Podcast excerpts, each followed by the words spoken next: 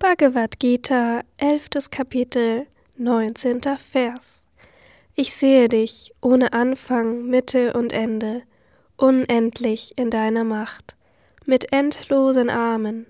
Sonne und Mond sind deine Augen, und das lodernde Feuer dein Mund, der das ganze Universum mit deinem Strahlen erwärmt.